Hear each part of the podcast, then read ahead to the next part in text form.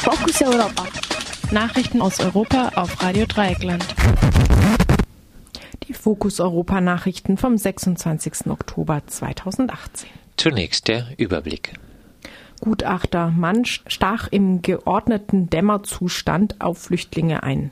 Nervosität wegen Brexit steigt. Britische Banken sollen mehr Bargeld einlagern. Ratspräsidentschaft schließt sich Forderungen nach Waffenembargo gegen Saudi-Arabien an.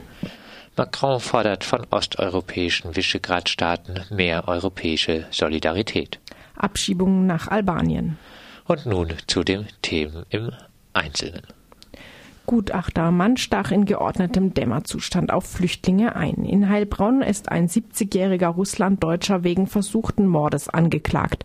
Der Mann, dessen Name mit Willi B. abgekürzt wird, soll auf dem Marktplatz ohne erkennbaren Grund plötzlich mit einem Messer auf drei Flüchtlinge eingestochen haben.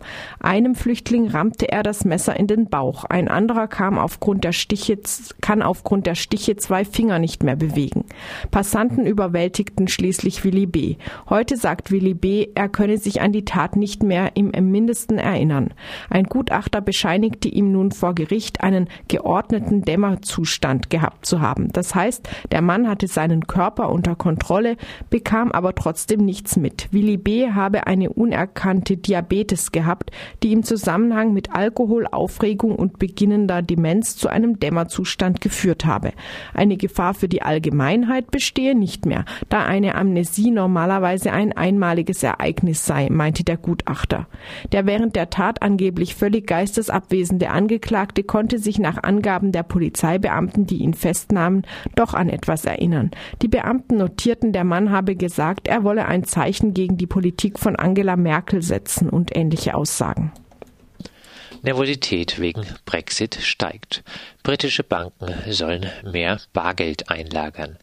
Die britische Notenbank Bank of England hat die heimischen Banken dazu aufgefordert, ihre Bargeldbestände bis März zu erhöhen, um auf alle Eventualitäten im Zusammenhang mit dem Brexit vorbereitet zu sein.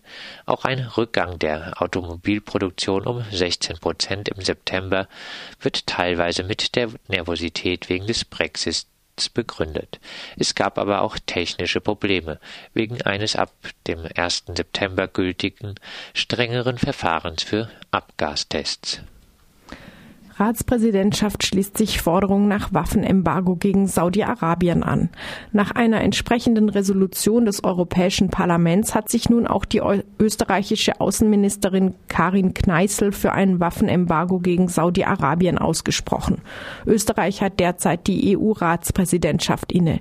In einem Beitrag in der Zeitung Die Welt nannte Kneißl als Gründe für ein Embargo nicht nur den Tod des Journalisten Jamal Khashoggi in Istanbuler Konsulat Saudi-Arabiens, sondern auch den Krieg im Jemen und das saudische Embargo gegen Katar.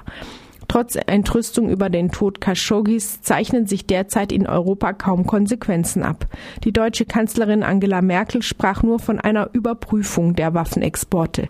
Der französische Präsident Emmanuel Macron kritisierte Saudi-Arabien zwar heftig, auf die Frage eines Reporters nach einem Waffenembargo reagierte Macron aber nur gereizt und beschied ihm mit den Worten Nichts, nichts, tut mir leid, aber ich werde hier nicht antworten, ob es Ihnen gefällt oder nicht.